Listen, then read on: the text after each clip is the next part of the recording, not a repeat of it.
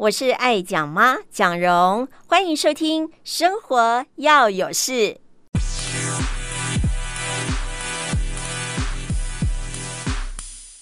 最近哦，算是热搜度相当高的，有关于棒球赛的经典赛之外，另外一个应该就是那普发六千元，到底要怎么领呢？数位发展部在今天二十号呢，协同了财政部还有金融监督管理委员会召开了记者会，公布了全民共享普发现金宣导网站上线，同时也说明了登记入账系统开放的时间，还有分流的方式。为了让民众可以尽早领取到普发现金六千元，数位部也提早在三月二十二号就开放线上登记系统，让符合资格的民众可以透过线上登记之后，可以在完成特别预算的相关法定程序后，尽速的进入到你的户头里面。线上的登记系统将在三月二十二号上午的八点钟开放，前五天，也就是从三月二十二号到三月二十六号。是采身份证或者是居留证号的尾数分流，只有对应的身份证或者是居留证号的尾数符合资格的民众才能够登记。那三月二十七号开始就不限尾数了。想要利用登记入账的民众呢，就可以利用线上登记系统。那这个日期跟分流的顺序呢，依序哦，我来念给大家听：三月二十二号。身份证或居留证号的尾数是零跟一，都可以上网登记。三月二十三号，身份证或居留证号尾数是二以及三，啊，可以上网登记。三月二十四号，身份证或居留证号尾数是四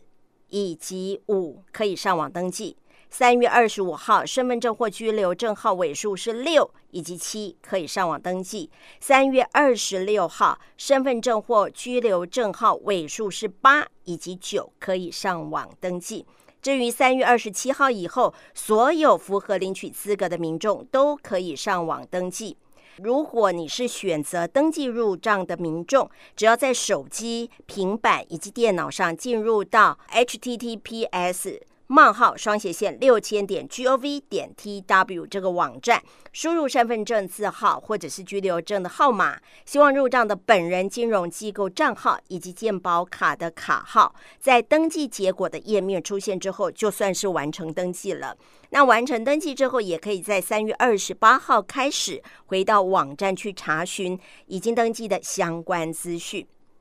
那另外也要提醒哦，如果是登记网站流量的尖峰哦，会启动所谓的等待式的机制。所以民众，如果你看到等待式的页面的时候，千万不要去关闭浏览器哦，一定要先备妥身份证或者是居留证号、健保卡号以及本人的金融账号等相关资料，在等待室稍微等待一下，浏览器会自动重新整理，并且进入登记的网站。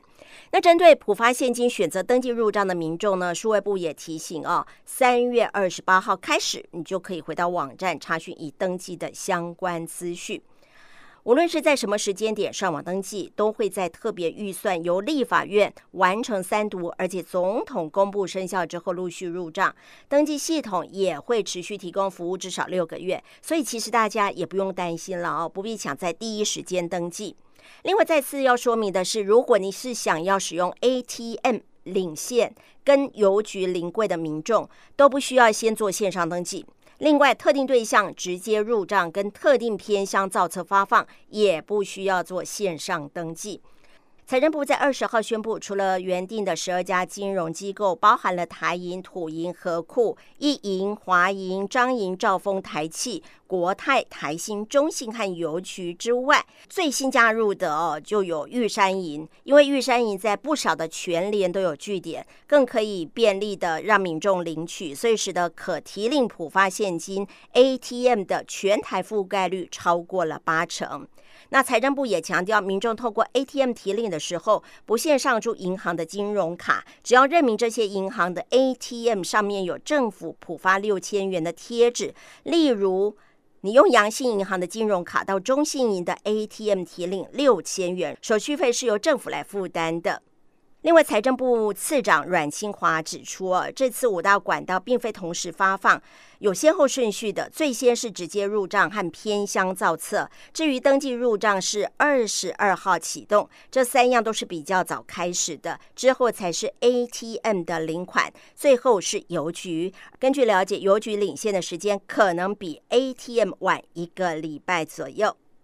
再来就是很重要的诈骗集团。就会利用这个时候呢，来提供一些不知名的简讯的网址，说啊，他可以发放现金给你，或者说什么样的一个问题，就是要骗你的账户资料。这时候呢，请大家一定要提防，因为政府是不会传送简讯或者是电子邮件来通知领钱或者是登录资讯，政府也不会打电话要求到 ATM 或者是网络银行操作转账。如果是收到类似的讯息，请你立即拨打一六五反诈骗专线报案。所以，请民众千万不要点击来源不明的可疑链接，一定要认明，在这个网址上头呢，一定是有 gov gov 哈，这是政府的网站会出现的三个英文字，这样的官方网址才是正确的。我是爱讲妈蒋蓉，欢迎大家每个礼拜放下手边的事，一起来听